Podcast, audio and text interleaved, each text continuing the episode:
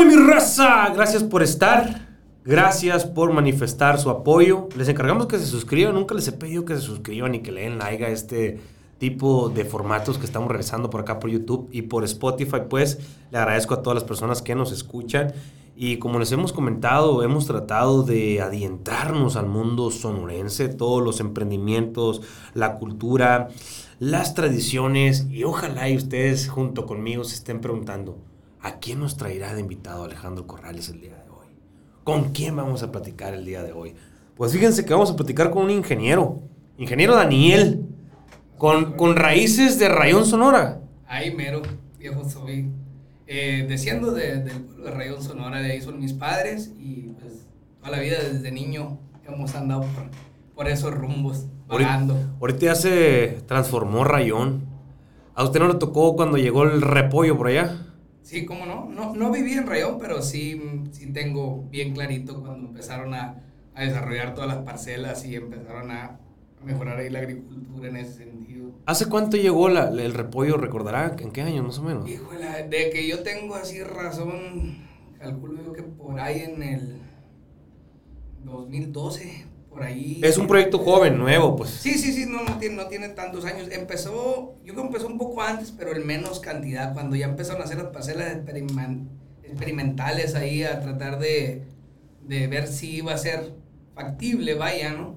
Eh, empezó mucho tiempo atrás, pero más o menos por ahí en el 2012, 2013 fue cuando empezó a detonar y empezaron a, abrir más, más parcelas. Ahorita no, no estoy al tanto, así que tanta extensión de terreno habrá sembrado, pero pues es mucho, ¿no? ¿Quién se, imaginaría, ¿Quién se imaginaría que ahí iba a salir el col de Bruselas que Costco consume en Estados Unidos y en, y en México, no? Sí. Qué chulada, qué chulada la tierra cuando es bien trabajada, con la ingeniería, con el ingenio que, que requiere cada uno de nuestros suelos, ¿no? Muchas veces nosotros vemos mezquites, péchitas, nopales, aguaros, es lo que te da la tierra cuando no se trabaja. Pero aún así, no, hombre, yo le tengo mucha fe al mezquite, compadre. Sí, sí, sí. Definitivamente que eh, la tierra es vida. Sí. La tierra está viva. Así es, y ahorita estamos aquí, eh, les comentaba a la gente que nos ve que nosotros nos, forzam- nos esforzamos por traer personas que nos iluminen, pues, ¿no? En el manantial de sus conocimientos, en sus andanzas, en sus experiencias. La ganadería en Sonora viene a ser parte fundamental de nuestra economía.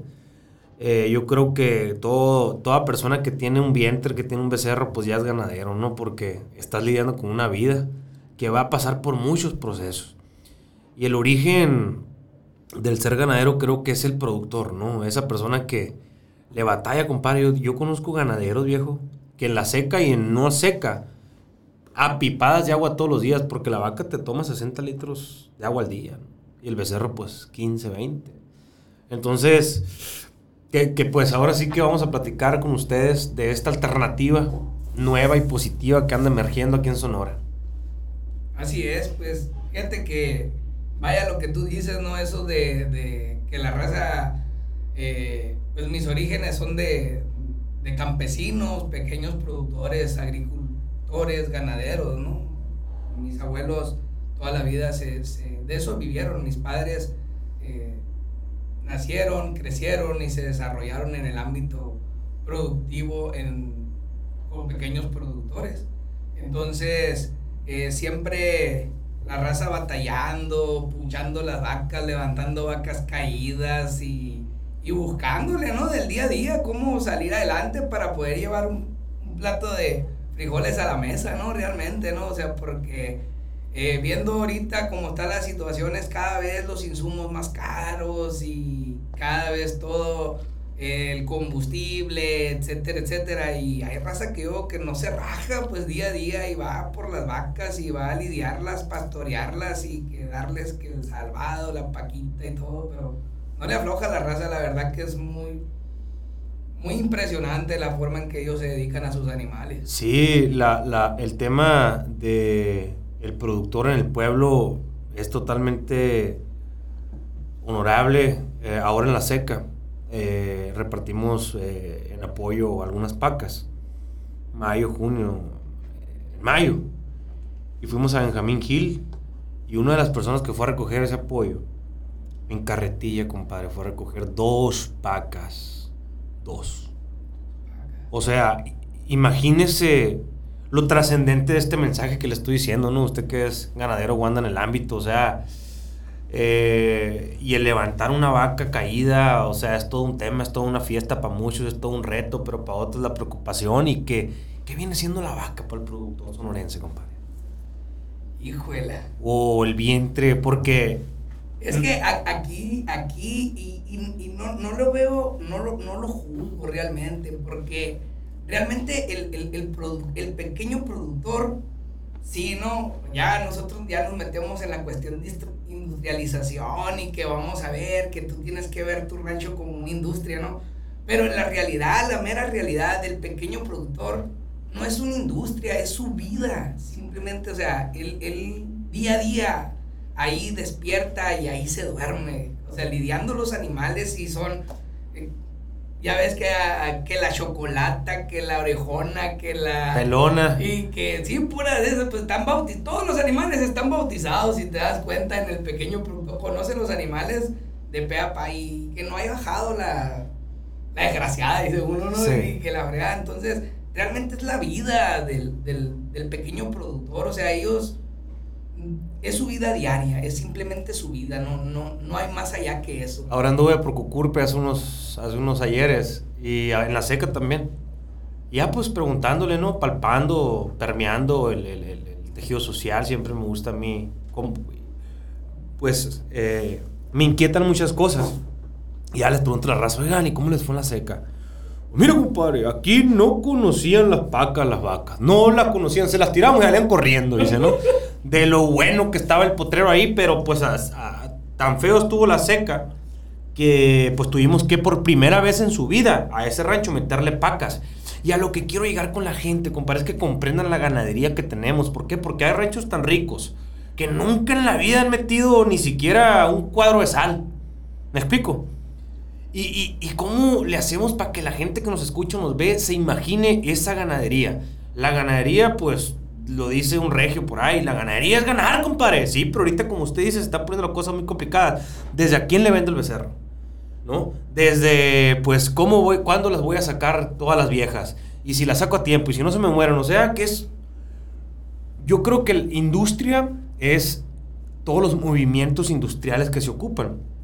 Pero un vaquero, compadre, un ganadero de 5 o 10 vacas, no se imagina todo el ingenio que tiene que aportarle a su día a día para resolver las problemáticas que se le avecinan. Yo he visto hombres que suben agua a, unas cuestas arriba, o sea, cosas y por gravedad, ¿no? Y por gravedad. Entonces dices tú, wow, o sea, la raza productora de la ganadería aquí en Sonora, la verdad que hacen cosas inimaginables. Y eso queremos ahorita eh, platicarle a la gente aquí, que nos ayude. Le digo, así una pregunta, ¿cuántos tipos de ganadería tenemos? Pues tenemos, eh, técnicamente manejamos la ganadería extensiva y la ganadería intensiva. técnicamente así, se, así se llama. Así se denomina, ¿no? Y, y, pues ya no, ya en la ganadería extensiva ya nos vamos a la ganadería de traspatio, nos vamos a la ganadería familiar, nos vamos a la ganadería industrial, etcétera, etcétera. Pero prácticamente hay dos términos, ganadería extensiva. ¿La, la extensiva cuál vendría siendo? La de los ranchos, donde nosotros nos dedicamos a producir en grandes extensiones. Y a la ganadería intensiva nos iríamos a lo que es producir ganadería en, en pequeñas, en lugares confinados. ¿Como los ejidos? Eh, no prácticamente, sino ya ir, por ejemplo, una persona en un terreno de, de una hectárea puede meter hasta mil animales, pues, por ejemplo, ¿no? Pero ya usando tecnificación. Que esta viene siendo como la evolución o, la revolución, es decir, que lo metes en potreros, los va rotando, o sea, ¿Todo eso es? Podrías, podrías, son diferentes estrategias, ¿no? Eh, pero más, más, bien, por ejemplo, una comparativa muy sencilla es, por ejemplo, yo traigo becerros en repasto en un rancho y los voy rotando de potreros dentro del rancho y el otro pues tengo becerros dentro de un corral y los estoy alimentando con una dieta específica, ¿no? Entonces ahí ya estoy viendo dos tipos de ganadería, la que es extensiva en altas extensiones de terreno y la intensiva en un lugar confinado. La intensiva, la, la, la extensiva, perdón, O sea, hasta 10 hectáreas por vaca le das, ¿no? Se me hace un poquito y aquí en Sonora, es lo que dice... el libro, es lo que dice Manuel. El libro de hace uh, muchos años, ¿no? Pero yo creo que hay ranchos que tienes que tener hasta 20 hectáreas para poder producir una unidad animal. ¿no? ¿Cómo explicarle eso a la gente que no sabe de ganadería? Pues, o sea, ¿por qué? Porque ellos a lo mejor ven una vaca y le tienen miedo porque nunca la han tratado. Pero hay otros que pues tienen el filetito ya y van a N tienda. Pero todo lo que tiene que hacer, o sea, proporcionarle 20 hectáreas a un animal al año para que se desarrolle, imagínate lo que estamos hablando. Sí, definitivamente, o sea... Y hay ranchos con para quien Sonora que usted sabe que nomás dos veces que llueva al año y con eso, te dice papá Dios, confórmate y hazla como puedas. Así es. Qué chulada, digo, qué chulada, frente a todas las adversidades que tenemos. Y, a lo que voy con esta plática, compadre Daniel, es que eh, la historia del ser sonorense, pues cómo se ha ido alineando. Ahorita usted sabe que en los pueblos son pocos los que practican estos potreros intensivos, ¿son? Los, ajá, los que, los que se manejan con estrategia, ¿no? Porque la mayoría, pues, o tiene elegido o tiene los ranchos este, de mil hectáreas, 700 hectáreas, 500 hectáreas. Eh, ¿Cómo ve usted el manejo en los ejidos? Desde el punto de vista como ingeniero, como, como, la carrera que usted pues, tiene. Para, eh, nosotros lo que siempre hemos eh, observado, ¿no? Y hemos, hemos ido viendo es cómo a veces las personas estamos cegados a, ver, ahorita hay mucha información, hay mucha información, ¿no? Y el tema de eh, la ganadería, desafortunadamente, eh, muchas veces nosotros por tradicionalismo hemos ido adoptando, eh, mm, la palabra correcta sería como dinámicas o manejos de, de tradición por tradición, tradición, tradición, tradición, ¿no? llega uno como, como técnico que recién egresado, les fíjate que podemos hacer así, podemos hacer acá. Y lo primero que te dicen los viejones, dicen, no, tú qué más decís, chamaco, yo tengo toda la vida descalzo aquí en el pueblo, aquí en el rancho, y, y tú me quieres venir a decir qué es lo que tengo que hacer con mi ganado, ¿no? Y, y realmente yo siento que hay muchas estrategias simples y que pudieran mejorarse en prácticas operativas, particularmente donde nosotros pudiéramos eh, ser un poquito más rentables, particularmente en los lugares donde no tenemos mucho de dónde, de dónde jalar, simplemente haciendo dinámicas diferentes podemos tener mejores resultados. Y lo principal, lo principal de todo es llevar registro. Por tradición, los productores Sí, hay unos que tú te das cuenta cuando vas a los ranchos, atrás del, del almanaque, que la vaca colorada parió en fulanita fea, ¿no? Y que la vaca fulanita tal que se me ahorró y, y, la... Así, pues, ¿no? Es lo que tiene la gente. O de repente, que otro loco ahí en el chiquero tiene metida una libretita, ¿no? Donde van anotando, ¿verdad? Cuántos litros de leche entregué y todo eso. Sin embargo, eh, nos falta un poquito de educación en el sentido de decir, a ver, si esta vaca me dio 10 litros el mes pasado y este mes me está dando 9 y el mes que entra 8, eh, ¿cuál es la razón? Pues porque esta vaca me está dando esta producción, ¿no? Empezar a interpretar esa información productiva que nosotros estamos registrando, ¿no? Y, y para eso falta que muchas veces eh, las personas seamos un poco abiertos de cabeza y escuchar el porqué de las cosas, ¿no? el porqué de las cosas. Y es lo que yo observo en los ejidos. Uno llega como técnico, como profesionista a querer compartir nuevas ideas y, y hay un así como un rezago, ¿no? A lo mejor. Porque, pienso yo que siempre que te van a presentar una idea, eh, hay un miedo a lo desconocido. Hay un miedo a lo desconocido y si no te dan a probar, aunque esté muy bueno ese pastel, si tú nunca lo has probado te vas a resistir porque no todo el mundo tiene el privilegio de la apertura la apertura a grandeza.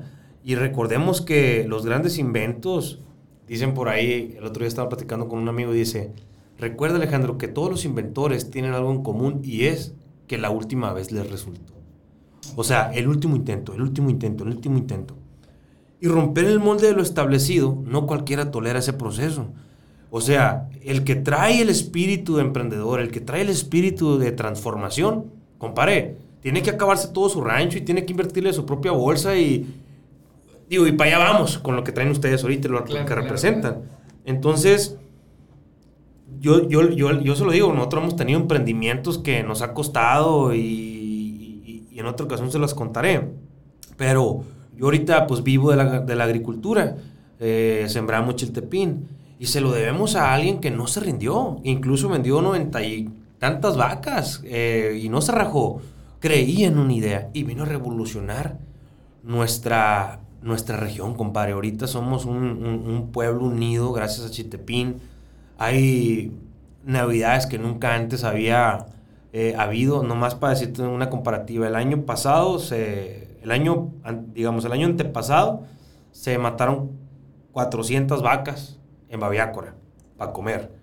Este año se mataron 628. O sea, ¿entiende el impacto económico que tuvo el chistepín? Usted sabe que cuando hay lana come carne uno. Entonces se, mataron 228 vacas más. Hay un registro, ¿no? Entonces, qué padre que cuando alguien, pues, acepta que viene a romper el molde de lo establecido, va a luchar contra esos viejos que, si bien nos dicen, no, pues, ponen la luna. ¿Y por qué? ¿Por qué tengo que poner la planta en la luna? Por esto, por esto. Ah, ok. Ya está nuestro, nuestra data. Sí hay muchas cosas antiguas que nos, que nos hacen bien, pero ahorita cómo aprovechar esta tecnología y cómo la están aprovechando ustedes, pues, ¿no? En la ganadería. Su proyecto, en cuanto me lo contó, me, me, me volvió loco, fascinante, porque somos adictos de eso, ¿no? Somos adictos de las cosas que van a romper el molde de lo establecido para con nuestra gente de los pueblos, ¿no? Y pues platíquenos, a ver, compadre, tíreme la recta de 90, de 90 millas. Aquí es lo que vamos, pues, te comento que, pues, eh, Agroganadera La Joya somos una empresa eh, familiar, surgida de un trabajo académico, ¿no? que platicaba hace ratito, ¿no? Eh, que nunca nos imaginamos que iba a llegar a la magnitud de, de poder ejecutar y trabajar. O sea, fue, ¿es tesis? Es, es, mi tesis de maestría. Es mi tesis de maestría cuando formamos la empresa, eh, la, empresa en papel, vaya, ¿no? Sí. nuestra dinámica fue el es formar una empresa que no tuviera una estructura en sí, pero que pudiera operar. ¿Porque la estructura es costosa o, cuál era la razón de ser? Pues principalmente no, no tenía, mm, de inicio, pues muchas veces no se tiene el recurso como poner una oficina, tener tu propio corrales, eh, tener personal de, de tiempo fijo, de tiempo completo trabajando para algún proyecto específico, ¿no? Y fuimos buscando la estrategia de, a ver, ¿Cómo puedo operar sin necesidad de tener un área contable de planta, tener un área administrativa de planta, tener eh, unos corrales que no los teníamos en su momento, no los teníamos, ni los tenemos todavía. Eh, seguimos trabajando con, sobre maquilas, eh, etcétera, etcétera, ¿no? O sea, ¿cómo, cómo puedo No tengo una oficina. ¿A qué se refiere eso sobre maquilas? nosotros... ¿Rentan? Nosotros, nuestros corrales, nuestros animales o los animales que nosotros trabajamos en la dinámica los tenemos en una empresa que se dedica a hospedar animales de diferentes productores. Entonces ahí, ahí tenemos los animales, esa empresa se dedica a alimentárnoslo y nosotros pagamos sobre la alimentación y el servicio de la infraestructura en base a los animales que tenemos ahí. Ok. A eso se dedica esa empresa. ¿Y esa empresa nace a raíz de su empresa o, ya existía? No, eh, eh, esa siempre ha existido. La dinámica de Maquila todo el, todo el tiempo ha existido, ¿no? Ya tiene mucho tiempo funcionando. Pues las, las engordas en Estados Unidos prácticamente a eso se a eso se dedican, ellos se dedican a vender comida en, servida en el corral y ya el, el que compra el ganado hace una dinámica diferente, ¿no? Es, es, es el engordador o ganadero, pues, Sí. Pero la dinámica es, tú tienes los animales y esa empresa dedica a darte comida y servicio. Punto. Así es lo que se dedica a esa empresa. Ok. Y, y entonces me comentaba que eh, esta parte ustedes, digamos, la costean a través de este programa o proyecto que traen. El, el, el, el de... El del pool. Ajá. Ok, ¿qué es el pool? El pool, mucha gente se preguntará, ¿no? Que han visto por ahí en el, por ahí en las redes sociales o que alguna, pero fíjate que ahí vienen los del pool, dicen, ¿no? Porque ya, ya como que la raza ya nos empieza a identificar, ¿no? Nos ven por ahí en, por ahí por las tiendas de, donde compramos los insumos y, ay, va del pool, ¿no? De hecho, pues allá está en la camisola la raza pool y, ya nos están identificando. Pool, eh, en términos americanos, lo utilizan como si fuera una vaquita que le decimos, ¿sabes qué? Que onda? Haremos una vaquita, por ejemplo, cuando vamos a una carne asada, pues haremos una vaquita entre todos para cabalarlo, ¿no? Sí. De ahí surge la palabra pool, o sea, es como un, tecnicismo, pues vaya, no, no, no existe en el diccionario la palabra pool. Oiga, que, ahorita se me fue. Estábamos platicando cómo era, cómo había nacido, ¿no? Y ya me fui al proyecto, pero. Al proyecto en sí. Conecta la historia, pues. Prácticamente el pool es su modelo de tesis. No, el pool no. Agroganadera La Joya, la empresa en sí. Ok. Sí, es una sociedad de producción rural, con tipo cooperativas, etcétera, etcétera. Esta empresa surgió de la tesis. Así tal cual, el esquema era una empresa comercializadora de ganado. Punto no había, ni propiamente nos había pasado los temas de lo que es el pool, ¿no? Eh, hasta ahí eh, la empezamos a crear, hicimos toda la, dinámica y nosotros comenzamos con la dinámica de tradicional, vaya, de la compra-venta de ganado. Sí. Eh, ahí comenzamos, hemos tenido altas y bajas, o sea, nos ha ido muy bien, nos ha ido muy mal. En, en la, ¿Muy mal? Muy mal. ¿O muy mal? Muy mal. no, pues o sea, también presumo que, no sé, o sea, gracias a Dios ha habido de todo. Ha habido de todo, ¿no? Entonces, en base a las necesidades y circunstancias, hemos buscado estrategias de cómo no salirnos del negocio. Tú te podrás recordar que en el 2015 el becerro costó más de 100 pesos el kilogramo. Un becerro de 150 kilos eran casi 20 mil pesos. ¿sí? Y en ese tiempo, ¡pum!, surgimos como Ray Gran, así una bola de compradores. Pero de esa bola de compradores que nacimos, pues realmente quienes se han mantenido en el negocio son aquellos que no le han aflojado y que han insistido, porque los mercados son muy cambiantes. En el tema de la ganadería, ahorita vale 10 pesos y mañana vale 5 el ganado, pues entonces es... ¿Y a qué se debe? Pues, eh, para empezar, el, el ganado eh, participa en la bolsa, para empezar, ¿no? Y pues eh, hay muchas circunstancias, por ejemplo, el tema de la sequía que hablamos ahorita, ¿no? Eh, el tema de eh, ahorita la guerra es una cuestión que menea mucho los y la gente dirá, no, porque la guerra que tiene que ver con, con los becerros, pues el tema de la pandemia, hay circunstancias financieras que golpean los mercados de la carne en sí. Por eso es de un día para otro. Sí, sí, de un día para, para otro. Por ejemplo, a mí, eh, una de las últimas experiencias que tuve eh, eh, fue muy sonado en, en, las noticias, bueno, por lo menos en Estados Unidos, que unos hackers alemanes hackearon, hackearon la, mm, todos los sistemas operativos de una de las de las empresas que sacrifican más ganado en Estados Unidos y por consecuencia son de los que sacrifican más ganado en el mundo.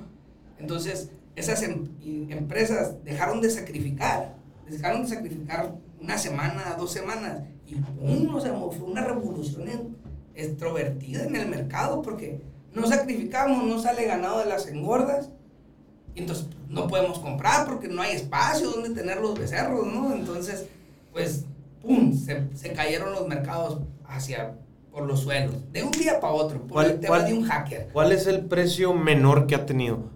Eh, que, le ha tocado a usted? El precio del becerro aquí en Sonora. Pues yo me acuerdo de cuando mi abuelo, 20 pesos el kilo de becerro, eh, del uso de razón que yo tengo de cuando era chiquito, ¿no? 20, 25, eh, son los precios más bajos que me acuerdo, ¿no? Me acuerdo que una persona me decía que con dos mil pesos compraba un becerro, pero yo a mí no me tocó. Pero eran los dos mil pesos de aquellos tiempos también. Sí, ¿no? pues sí, pues vamos viendo que sí.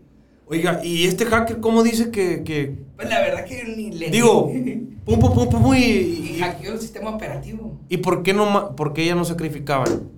Porque no podía operar la industria. Ah, o sea, bloqueó, todos, bloqueó. Los, todos los sistemas operativos. La verdad que yo no entiendo mucho a los temas de de las computadoras y cerró. A cuenta que cerró el camino, pues. Cerró el, camino. no pueden ingresar al sistema de registros, de comprobaciones, eh, todo lo que pues, conlleva la industria en sí, arrancar una planta, pues. Sí.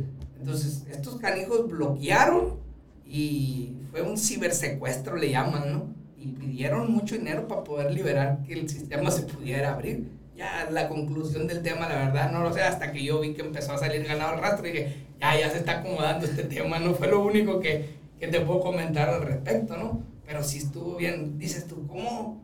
Algo tan simple para muchos. Menea el mercado a nivel mundial. Sí. Así. O sea, hay, hay muchos factores que menean el mercado eh, eh, eh, del precio del becerro. Sin embargo, en Sonora nos mantenemos en los 60 y para arriba. Sí, sí, sí. sí. A comparación de nuestro estado hermano, Sinaloa, 20, 17, 19. Sí, sí, tiene mucho que ver el resultado del trabajo tan fuerte que ha realizado. La verdad que el gobierno, de, el, el- el gobierno en, el área de pecuaria ha trabajado muy fuertemente en, en el área sociosanitaria, ¿no? Entonces es un privilegio que tenemos los sonorenses de poder comercializarlos. Un privilegio gracias a, a estas medidas también Sí, que, sí, que- tenemos, ¿no? Cero brucelosis, Tuberculosis. tuberculosis, cero. y cuando hay casos, todo el ganado se sacrifica, ¿no? O sea, me ha tocado gente, no sé si conoces al de los Dogos en Miami. Sí, sé, sé quién es. Ok, ¿no supiste? Él tenía un rancho. Eh, no me acuerdo por qué parte aquí Hermosillo. Y le cayó brucelosis, compadre. Ah, caray. O no, no me acuerdo si era brucelosis o, tuber, o- Tuberculosis debió haber sido. No me acuerdo cuál, la verdad. Pero todo el ganado le sacrificaron. Sí, sí, sí. Y por eso puso la carreta hot dogs y Sí. estaba, y estaba bateando Sí. más, dice. Y estaba haciendo, dijo, este fue mi ganado. Ey, este fue el ganado. Pero digo, a lo que voy es que también la gente que se entere que si por qué nosotros peleamos que tenemos la ganadería número uno. Yo siempre digo que tenemos la ganadería número uno en Sonora. Ahorita me, me dice su plática. ¿Por qué? No por, no por la extensión de ganado, no por el número de cabezas, sino por la calidad, compadre. La calidad que maneja el estado de Sonora. Y una de las cosas que creo que nos sirve mucho son las secas. ¿Por qué? Porque en las secas, eh, pues el animal tira el piojo y nunca se le pega el piojo, pues no, y esos son privilegios. Eh, por eso siempre digo yo que tenemos la, ganadería número uno. Así es, ¿no? Definitivamente. Ese esfuerzo de todo, digo. Porque, o sea, el gobierno que ha implementado estos programas, que los ha exigido, nos ha exigido a los productores que lo hagamos y es de, lo haces o lo haces, pues no hay vuelta de hoja, ¿no? Hacer los barridos y anden todos los técnicos en los ranchos, sangrando los animales y todo. Y pues también el productor, porque cuesta, pues, o sea, que el productor eh, agarre sus animales, que los tenga encerrados, que toda la dinámica y todos los procesos que hay que hacer para esto, definitivamente el productor le, le ha apostado, pues, y esa Claro. es la razón por qué los ororenses tenemos el privilegio. de- Sí, y por ejemplo, ¿por qué en Sinaloa no? O sea, ¿por qué en Sinaloa cuesta 50 pesos menos el kilo y, aquí 50 pesos más? Es, es en base a eso, pues, A- a las prácticas. El esfuerzo y las prácticas que se han implementado, porque Sinaloa pudiera ser, por ejemplo, hay otros estados, Zacatecas, Jalisco, que han estado en la posición de, de, de traspasar, pues, al estatus sanitario este, y sí, sí empiezan fuerte, y pum, a uno se le barre la catota, como decimos, y pum, ya bajan. ¿Por uno la llevan todos? Sí, sí, definitivamente, ¿no? Porque si te sale un animal allá que traiga el problema, o que se rompa la trazabilidad que este animal y no supe de dónde vino, pues la última parte que estuvo, estuvo en, en X estado, acá le cierran la frontera a ese estado, pues, ¿no? Eh, ¿Dónde está el, el precio más caro ahorita en toda la República Mexicana? Aquí en Sonora. Aquí en Sonora. Sí, definitivamente. No es por la frontera, es por las buenas prácticas. De- definitivamente nuestro mercado pues es, es- es el extranjero. Claro. Es el mercado número uno que tenemos y estamos cerquita de la frontera, vaya, pero lo, ¿por qué tenemos esos precios? Es gracias a las, A las buenas prácti- prácticas. A las buenas prácticas que los productores han realizado. Y, y esto, Daniel, ¿crees que viene de origen de que también aquí se suscitó la primer unión ganadera, pues, de aquí fue el origen de la Unión Ganadera Nacional, ¿no? De, de Moctezuma se dice, Ah. en 1934. O sea, ya los ganaderos comenzaban a autoorganizarse por los robos que había, este, los amarradores y todos los temas que, que usted y yo sabemos, dice la gente. Digo, aquí va, no sé si es un chiste o falta de respeto, pero dice la gente rayonados. Yo, pues no dejamos entrar, dice por acá. por por los, los temas que hay ahí, ¿no? Pero, este, ¿crees que eso aporte también a que tengamos esta ganadería tan exigente que tenemos? Definitivamente la organización, eso es, es, es, es lo mejor. Es lo mejor porque eh, si nos vamos, pues, Sonora en, en términos eh, que son estadísticos, no somos el, el, número uno, el número uno productor en ganado. Hay otros estados que son mejores productores que ganado. Pero me decía una persona en Jalisco, me platicando, definitivamente, como la Unión Ganadera Regional de Sonora, no hay dos en ninguna parte, ¿no? Entonces, ahí está el resultado, pues la unión, el esfuerzo de todos y, y, ah, pues, ¿no? Es, eso es lo que ha dado este resultado. Y, y, y, pues qué, qué padre que, que, la información baje desde el ganadero número uno, perdón, desde el productor que tiene cinco vientres. Tú sabes que cinco vientres son cinco vientres, viejo, para un productor. A mí me decía un vaquero que se dedica a cuidar grandes ranchos por allá. Y cuando te digo vaquero es que dura 18 horas arriba el caballo, ¿no? O sea, va a la tienda en caballo y, así. Entonces, este me dice, no, no, dice, yo en cuanto me pagan compro una vaca. ¿Por qué? Porque es mi banco. Así. Mucha gente ve, este tema de la ganadería como su banco, como su inversión, pues, ¿no? Y bueno, vamos, vamos yendo un poco a, a este proyecto que, que traen que ya pues estuvimos hablando de datos muy, muy precisos y muy interesantes. Eh, ¿Cómo ustedes ahorita están bajando con esta alternativa, con este proyecto? ¿Qué es lo que están ofreciendo? Eh, ¿En qué se basa su, su proyecto? Ok, eh, te lo comentaba ahorita, ¿no? De, de dónde surge lo, el tema del pool, ¿no? Es, esta es una dinámica que le tenemos que dar su, su crédito, ¿no? La, la, Asociación Ganadera Local de Caborca, eh, hace ya muchos años, más de 15, no sé si ya acabaron los 20 años que empezaron con esta dinámica. Ellos eh, hace mucho que se empezaron a organizar para buscar mejores ventanas de mercado y, y ver cómo el que tenga 5, el que tenga 3, el que tenga 10, el que tenga 20, pueda irse mucho más allá de lo común, de la media común donde podemos vender nuestros animales.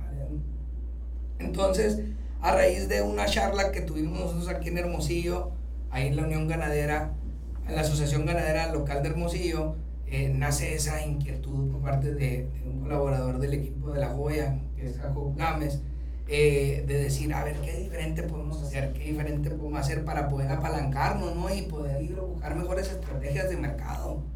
Entonces empezamos a organizarnos, así como nos plantearon tal cual todo lo que es el modelo pool, eh, cómo le debíamos de hacer, cómo teníamos que hacer para irnos pues, más allá de vender aquí localmente o vender allá en el rancho o vender a puerta de corral. ¿Y cuál vendría siendo el modelo pool? Okay, el modelo pool, eh, como te explicaba ahorita, el pool es hacer una vaquita entre todos, juntarnos, organizarnos y poder hacer una venta en conjunto. Prácticamente eso es lo que significa el pool. ¿A quién le venden?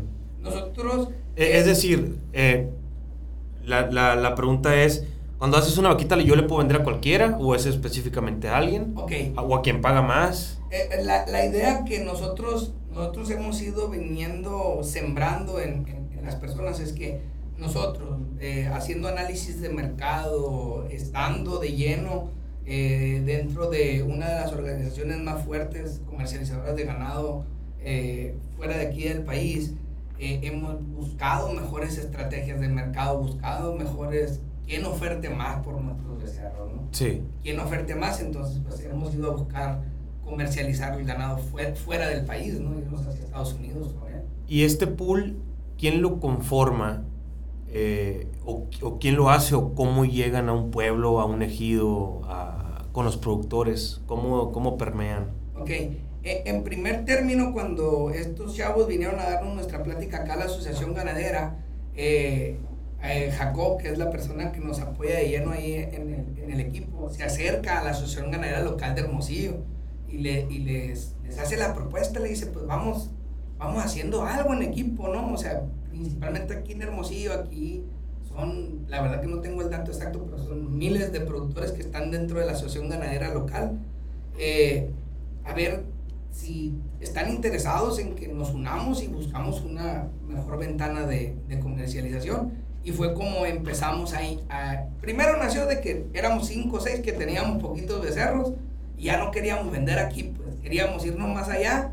Nos juntamos en marzo del 2020 y entre todos juntamos un viaje, alrededor de 65 becerros, y nos fuimos a la frontera a, a buscar aventura, a ver cómo nos iba, ¿no? Y realmente pues nos fue muy bien y pues lo empezamos a replicar, a replicar y, y las personas pues ha sido de boca en boca como se ha ido dispersando esta información, ¿no? O sea, si por ejemplo a Babiácora llega esta información, ¿quién es el pool? Es decir, eh, si acopiamos 6, 7 productores que tenemos 7 vientres, nos paren 3, bueno, juntamos estos 3. O sea, ¿cómo, ustedes se informan donde hay producto? Y, y, y, quiénes se juntan o entre todos nos juntamos. Yo soy, si yo, si yo tengo siete cabezas o siete becerros, yo formo parte de ese pool. aquí te van mis siete. Tú puedes formar parte de este pool. Así. Ajá. Aquí, eh, ahorita, pues como te digo, el en boca en boca ha sido nuestra mejor publicidad, ¿no? Nuestra mejor forma de dispersar el, el, proyecto. También, pues estamos ahí en redes sociales, eh, donde eh, la dinámica comienza donde nosotros abrimos una convocatoria. Una convocatoria, la cual, pues la, la, la difundimos por medio de las redes sociales, por medio de WhatsApp, la compartimos amigos y los amigos amigos. Por, por, ¿cada qué tanto tiempo sale? Eh, en base a la oferta también. Ok. Sí, eh, en base a la oferta, pero generalmente nosotros estamos abriendo una convocatoria de una a dos mensuales. Ok. A una a dos mensuales. ¿Y rola por todo el estado de Sonora o solamente donde tiene estructura? Como, digo, por ejemplo, yo no sabía, pues, ¿no? Y creo que muchos productores tampoco lo sabían. Pero a lo que voy más allá de esta convocatoria es, por ejemplo, me llega a mí, ok, yo me convenzo, fulanito de tal se convence, somos siete en Baviácora, ok, aquí tenemos el pool Baviácora, tenemos 24 de cerros, ¿quién viene por ahí? ¿Cómo lo mandamos? ¿Cómo está el rollo? Ok, muy bien, perfecto. Eh, nos echan una llamada, a nosotros se comunican con el equipo, particularmente con Ciudadano Jacob Gámez, que es el encargado de armar toda logística operativa y, por ejemplo, habló Alejandro, habló Javier, habló Luis. Yo tengo ocho, yo tengo cinco, yo tengo diez. Y nos anotamos en una listita, decir, ¿sabes qué? Se abre la convocatoria, yo tengo tantos animales. Y vamos eh, apuntando a las personas que están interesadas en participar con nosotros. ¿Sí? Y. Adelante. No, no, y. No, y, y después que ya se anotaron, le explicamos cuál va a ser el, el, el cronograma, donde el día de acopio, cuáles son las condiciones como deben de venir tus becerros. Eh, se les explica detalladamente cómo, cómo va a participar. Por ejemplo, te voy a dar un ejemplo. Eh, dice la convocatoria, recepción de becerros el día viernes. Eh, ese día se van a recibir los becerros únicamente esos días. Es únicamente ese día. Y los becerros deben de venir castrados, deben de venir aretados, guiados y remados. Entonces los becerros llegan a un centro de acopio, acá Hermosillo, cada productor lo trae, cada productor lo trae. Eh, el día siguiente pues se hace toda la, dinámica de, hacer toda la verificación para que los becerros se puedan ir a Estados Unidos. Posteriormente el ganado descansa, eh, domingo, lunes, martes y el miércoles nosotros lo embarcamos hacia la frontera en la frontera. El día viernes el becerro lo comercializamos, nos, nos pagan el ganado a la empresa comercializadora. Posteriormente la empresa comercializadora genera una liquidación donde nosotros especificamos detalladamente qué es lo que gastó el becerro individualmente cada productor. Le mandamos al productor su liquidación, nos mandan la factura del productor y nosotros le liquidamos su becerro. Esa es la dinámica tal cual del organigrama, ¿no? ¿Cómo es? Eh, cuando empiezan, empezamos a conocer los productores, primero nosotros nos gusta conocernos. Antes de, decir, ah, soy Juan López y ahí te voy con 15. Espérate, espérate, espérate, espérate, espérate, ¿no? O sea, no, no, no, no, no es así tan fácil, ¿no? Primero, a ver, ¿quién es? ¿De dónde eres? Nos citamos, tenemos una reunión personal, un acercamiento, ¿no? Donde primero hay que conocernos y, luego pues ya te empiezo a explicar detalladamente de qué se trata esto y ya vemos eh, cómo participamos. Sí. Eh, por ejemplo, eh, ¿cuántos años llevan ya con este método operandi? ahorita, gracias a Dios, ahora en marzo, tenemos dos años completitos, más de 120 productores participando. Activos. Activos. Los 120 ya son activos. Son activos. Sí, es, es como todo, pero tú sabes que pues normalmente la gente, pues hay productores más fuertes que venden en varias ocasiones al año, hay gente que, vende una sola vez al año, entonces, como ha sido el que ha repetido una vez, ha habido gente que, gracias a Dios, en 29 cruces, que ya llevamos efectivos, que cada uno sí, uno no, uno sí, uno no, 10, 15 becerros. Es, es lo que le iba a preguntar, por ejemplo, eh, todo, todo productor que tiene siete vacas que siempre ha producido en su corral o en el ejido o donde quiera, puede cruzar, o sea, ¿o qué se necesita para cruzar el ganado? Aquí lo único que se necesita, todo becerro de... No va a salir como, como que loco, ¿eh? Oye, papá, ¿y cómo, cómo le hago para que el caballo... ¡Con huevos, viejo! ¡Con huevos! No, simplemente, el único requisito es que el becerro sea sonorense, viejo. Es el único... El único requisito. Ese es el único requisito que se ocupa para que alguien pueda exportar eh, a Estados Unidos. Pues obviamente con este pool, pues las cosas se ponen más sencillas, ¿no? Por eso es importante hablar con ustedes. Así es, o sea, práctica, nosotros lo que estamos buscando es cómo podemos dejar un granito de arena y apoyar a aquellas personas que tengan la oportunidad de, de ir más allá, pues, de lo que tradicionalmente hemos hecho todo el tiempo. Y es que, te platico, nosotros, eh, mi abuelo, productor de, de ganado, eh, por, por Moctezuma teníamos el rancho, y pues ahí los viejos, ahorita que yo ando acá en, la siembra, me dicen, no, hombre, si tu abuelo cruzaba para el otro lado y se veía el fierro de él y es, era una gran, o sea, para mí escucharlo ahorita que el fierro de mi abuelo andaba en Estados Unidos en engordas, pues se siente muy bien, ¿no? Como, como un privilegio, como una gran hazaña. Yo creo que ahorita muchos no saben que por ser sonorenses o que tu ganado haya sido sonorense, pues se puede cruzar, ¿no? O es, muy, es mucho más caro para ellos, no es redituable. ¿O por qué crees que...? Pues mira, aquí prácticamente lo que es no redituable es irte a la frontera con poquitas cabezas, digo. Porque la verdad, ahorita, pues simplemente dar la vuelta, ir y venir a la frontera, pues cuánto te cuesta en, tus viáticos para empezar, ¿no? Luego, eh, normalmente, pues un veterinario que va a hacerte una verificación, no es la misma que vaya a Babiácora a verificarte 24 becerros. Ah, ¿sabes qué? Vente, canijo, aquí te tengo 120 becerros, ya listos, juntos. Ah, bueno, pues ya, ya no le costó al, al veterinario, entonces ya te va a costar un poquito menos por cabeza. No es la misma pagar un flete donde van 7 becerros a donde van 12.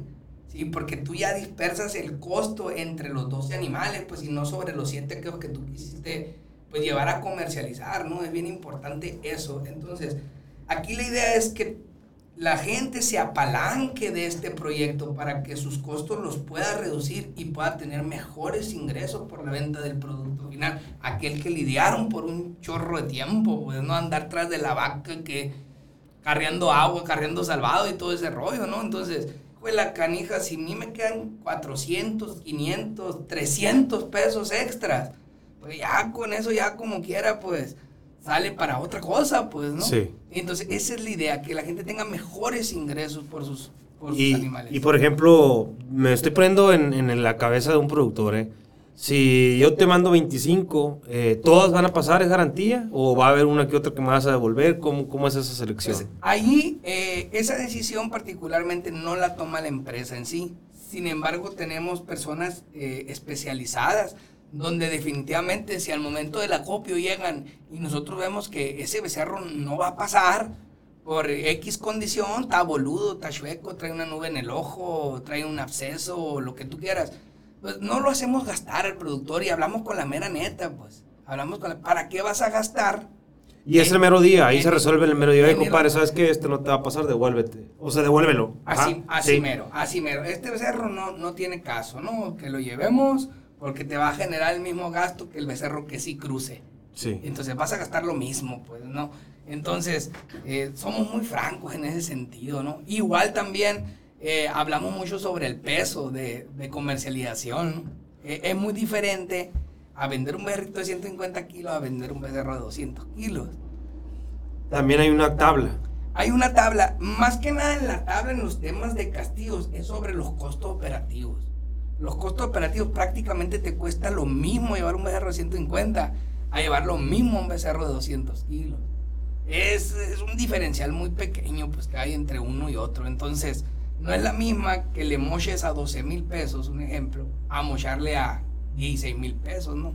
Pero son 4 mil pesos. No más. Hay mucha diferencia. Entonces, eh, en realidad, el costo es, es, sí está bastante diferenciado. Pues, Por eso nosotros decimos, gente, el ganado que mejor te conviene vender a la frontera son becerros de, de 180, 190 a los 200 kilos. Es el punto de equilibrio donde nosotros pensamos que la rentabilidad que tienes, eh, no lo pensamos, ya lo tenemos muy bien medido, ¿no? Es la mejor. ¿Hasta cuántos kilos se considera becerro todavía? Kilos, eh, pues eh, normalmente para poder vender un becerro son las 600 libras, alrededor de cerca de los 300 kilos. Es, es, la, es la media. Pues, Hay becerros más pesados que se comercializan como becerros, pero es muy raro pues, que venda animales más pesados. Ah, sí. el máximo puede ser el tope 300 kilos. 300 kilos, pero no es tan común ya que lo vendas, porque también llega el punto donde, donde el precio ya no es tan generoso. Sí. Entonces, vale más. Si allá me lo pagan a tanto. Sí, pues, juegas con esos, con, esos, con esos precios, pues, ¿no? Sí, sí, claro. ¿Cuál es el precio que usted cree que en este quilaje se tiene que, que vender? O sea, ¿cuál es, el ¿cuál es el quilaje que más rinde? Es, lo que te comento. Nosotros traemos eh, bien, bien claro que entre los 185 a 200 kilos es un punto donde te pagan. Si te pasas de 250, ya la tabla te castiga más. ¿De los qué, perdón? De los 250. Ah, igual, sí. Entre más peso al becerro, la tabla te castiga. Te va castigando más. Pero sí recibes mayor cantidad de dinero por el animal. Pero también cuesta más llevarlo a, a, los 250, ¿no? Cuesta más dinero llevarlo a ese peso. Ya ahora sí que ahí son estrategias de cada productor. Pero ah. ustedes lo que recomiendan es a 190, 200. Sí, eh, nosotros vemos que es el punto de equilibrio donde vas a percibir mejor utilidad usando nuestro modelo. Sí. ¿Sí? No es la misma, por ejemplo, yo no juzgo o las otras ventanas de, de, mercado. Todas, al final de cuentas, son ventanas y son oportunidades de comercializar. Pero vemos nosotros que en ese punto es la mejor parte donde te conviene vender los becerros. Puedes vender becerros de 100 kilos si quieres. Mm, no, no, yo no me Aquí está abierto, pues. Aquí está abierto, tráetelos. ¿sí? Pero yo sinceramente te invito a ti, véndelo aquí. No, no gastes, no gastes porque te va a salir más caro el caldo que las albóndigas. Ahora, por ejemplo, en promedio o en porcentaje, ¿cuánto me cuesta a mí como productor entregarte mi becerro para que tú, por medio de este pool, lo, lo mandes al extranjero? ¿no? Es decir, en, porcentaje, más o menos, hablando de, del 100%. Eh, traemos un costo nosotros alrededor del 10%. Del 10% que incluye hospedaje aquí en, en, Hermosillo. Así mero. Sí, eh, flete a Estados Unidos. Y pues la compra y venta, pues, ¿no? Que es el... El estírale y aflojale. El estírale y aflojale. Así mero. Es más alrededor del, del 10% lo que te anda costando. ¿Y esto cómo lo, cómo lo manejan en el sentido de que sí, el ganadero es honorable, el ganadero respetable, tú sabes que llévatelo y hay locos que hasta los 40 días te pagan porque ha sido esa relación, pues, ¿no? Pero, por ejemplo, eh, ¿cómo ustedes se ganan la confianza? Recordemos que hay una cosa que solamente se gana una vez y se pierde una vez, es la confianza. ¿Sí me entiendes? O sea, ¿cómo es? ¿Te, te un papelito que me lo vas a pagar en tanto? O sea, ¿cómo es la negociación esa? ya con el productor. Ahí, particularmente, el precio de venta, nosotros no se lo podemos establecer al productor. Es base, base a factura que me comentaste ahorita cuando, entonces. Cuando yo se lo pago. Pero el precio de venta lo establece el mercado en el día que se vende. En la hora que se vende, en el minuto que se vende. Así, hemos llegado y ¡pum! Ahí tratamos el ganado, ¿no? Tratamos de ser, usar estrategias de venta. Claro. Que lo hemos ido aprendiendo. Hemos vendido anticipado, estudiamos la situación, ¿sabes qué? Eh, me dio mucha risa porque la última vez que vendimos me habla, oye, canijo, me dice Caco, fíjate que pues se, detonó la guerra, me dijo. Y ahorita traigo esta oferta, nos están ofreciendo, ¿qué onda? ¿Vendemos o nos esperamos? Chingues, vende, le dije, hay que vender, hay que vender y, vendimos. Vendimos eh, y, y, al otro día, ¡pum!, se cayó el mercado. El día que detonó la guerra, cuando detonó, ya que se declaró la guerra, ¿no? Y pues, gracias a Dios, logramos todavía pellizcar eso, ¿no? Sí. Porque pues hubo una, short, una bola de cosas, se depreció el peso, el dólar fue un relajo, los combustibles ya ves en Estados Unidos que se dispararon y entonces pues movió la economía 100%. Entonces, esa es parte de la chamba de nosotros, estudiar el mercado y buscar la mejor estrategia de venta y dónde, dónde hacerlo. Entonces, ahí fue donde decidimos nosotros venderlo. Entonces, al productor nosotros le decimos, ¿sabes qué? Mm, eh, el precio no lo ponemos nosotros, lo pone el mercado. Sí. Así mero. Entonces, eh, como si le vendemos el ganado, traemos eh, la liquidación, ya después de vendida le decimos al productor, ¿sabes qué? Así se vendió tu ganado. Y así es como, esto es lo que gastó tu ganado, tanto gastó el veterinario, tanto se comió tu becerro, tanto gastamos en agencias aduanales, tanto gastamos en el fisco, etcétera, etcétera. se le hace el, descuento y se le liquida el diferencial. Y ustedes, por ejemplo, eh, contratan, eh, digamos, el flete o es parte de la compañía? Sí, ah, sí, nosotros, eh, la compañía, parte del servicio que hacemos es correr con todos. Antes de, el productor se, se, preocupa de poner los becerros en el corral. No más. Sí, la compañía se encarga de financiar todos los gastos operativos. Sí, y posteriormente de la comercialización hacemos los descuentos. Hacemos los descuentos. Nosotros contratamos flete, pues le damos trabajo a veterinarios especializados en el tema, tenemos gente que nos ayuda con el tema de la sanidad, nosotros compramos el medicamento que hay que comprar, etc. Todo lo que representa llevarlo al extranjero, pues. Así es. Y por ejemplo, eh, qué, qué, chulada, me estoy imaginando un compa de Tecoripa o un compa de Guasabas que vienen y lo entregan aquí a Hermosillo el ganado y que el fierro de ellos lo van a poder ver allá en Estados Unidos. Qué chulada, ¿no? Eh, eh, es como una evolución, digamos, de pues de ahora sí que de la ganadería, ¿no? Sí, ahí, ahí, por ejemplo, es lo que te decía ahorita, ¿no? Que el precio que se le paga al productor no es un precio que establecemos nosotros. Sí. Es que el precio de venta que nosotros tratamos en la línea, ese es el precio que se le paga a la gente. Ese es el precio que se le paga. Y se le dice a la gente, ¿sabes qué? El becerro se vendió a tanto.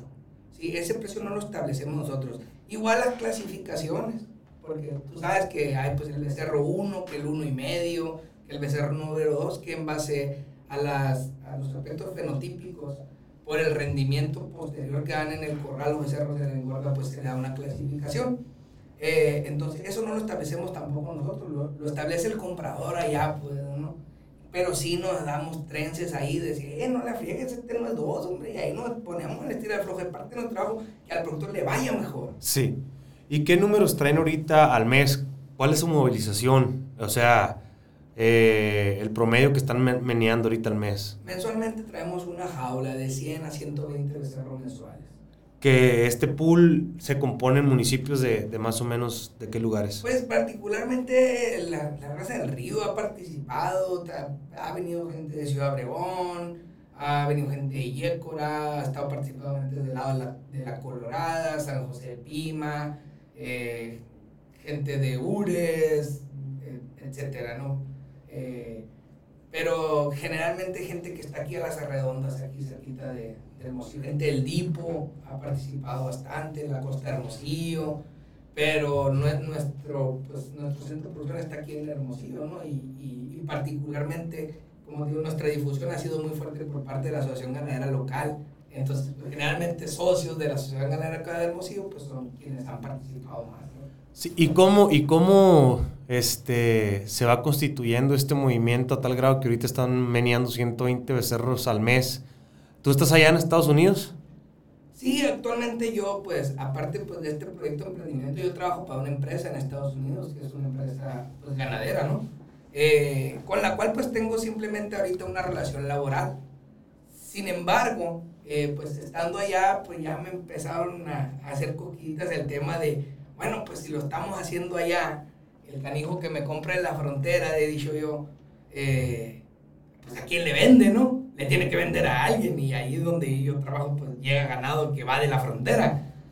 Entonces, eh, pues ya estamos nosotros buscando estrategias y dinámicas como para aquel becerro de Juan López, de Ejido, de Turicachi, si tú quieres, pueda llegar más allá de la frontera. Sí. hicimos, eh, tenemos la dicha de haber conformado una empresa um, igual que aquí en Estados Unidos, la cual la dinámica de esa empresa cuando ella empieza a operar, se vayan los becerros de aquí, llegan a la frontera, aquella empresa los capte en la frontera y vayamos a buscar mejores cadenas de comercialización más allá de la frontera todavía. Ese, esa etapa del proyecto está eh, cociéndose.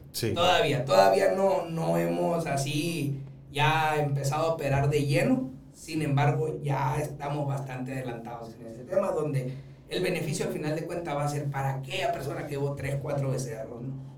No, pues qué chulada, la verdad, toda esta información esperemos que llegue a los oídos indicados. Yo como productor, pues, toda novedad, si le vas a ganar un peso más a cada kilo, es ya opción, ¿no? Y por eso queríamos conocer acá a profundidad el proyecto que ustedes representan ahorita, una nueva eh, etapa, una nueva era, unos nuevos ideales. Y pues ahí, a la raza que sea productora, a la raza que, que produzca ganado, pues aquí está la invitación para nuestro compadre. ¿En, qué teléfonos? Eh, tenemos el teléfono 6628 47 04 13. 6628 47 04 13 con Jacob Gámez. Esa es la, es la persona que lo va a atender porque que está de, de lleno aquí en, en, en Hermosillo. Y, y, pues para conocer un poquito más del tema ahí con él se pueden reportar. Igual pueden visitar nuestra página en Facebook, Agroganadera La Joya, tal cual así, se, así es la página que tenemos nosotros en Facebook. Eh, y, y, con mucho gusto, mándanos un mensajito ahí, nosotros de volar nos vamos a, a atender, a reportarnos para poderles dar información más detallada y que nos conozcamos. Y como les digo, este rollo no es, no es venderle a la gente el, el, el esquema. Simplemente yo les digo, prueba, le digo. O sea, no te estoy exigiendo, ni te estoy forzando, ni estoy intentando venderte mi idea. Prueba, sí. prueba, inténtalo, haz algo diferente. Siempre nos quejamos porque no tenemos mejores ingresos, porque, ah, que está fregado, que aquel me fregó, que este que no me pagó, que aquel tardó mucho. Pero pues, yo les digo, hay que hacer cosas diferentes para tener resultados diferentes. Oye, oye, Daniel, ahorita me estoy eh, acordando de un gran amigo. Dice que él va y, va y compra allá en.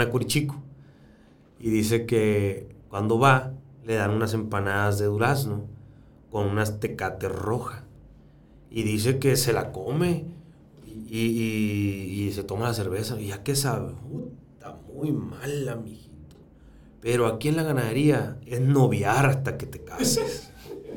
la noviada, pues, ¿no? Cuando vas y compras a un productor es dónde te pongo, dónde te sirvo y todos los manteles y demás. Así es. Y, y, es, digo, es parte del decir que hay que tener feeling, actitud, hablar con la, con la palabra y todo, todos los temas que representa el ser ganadero.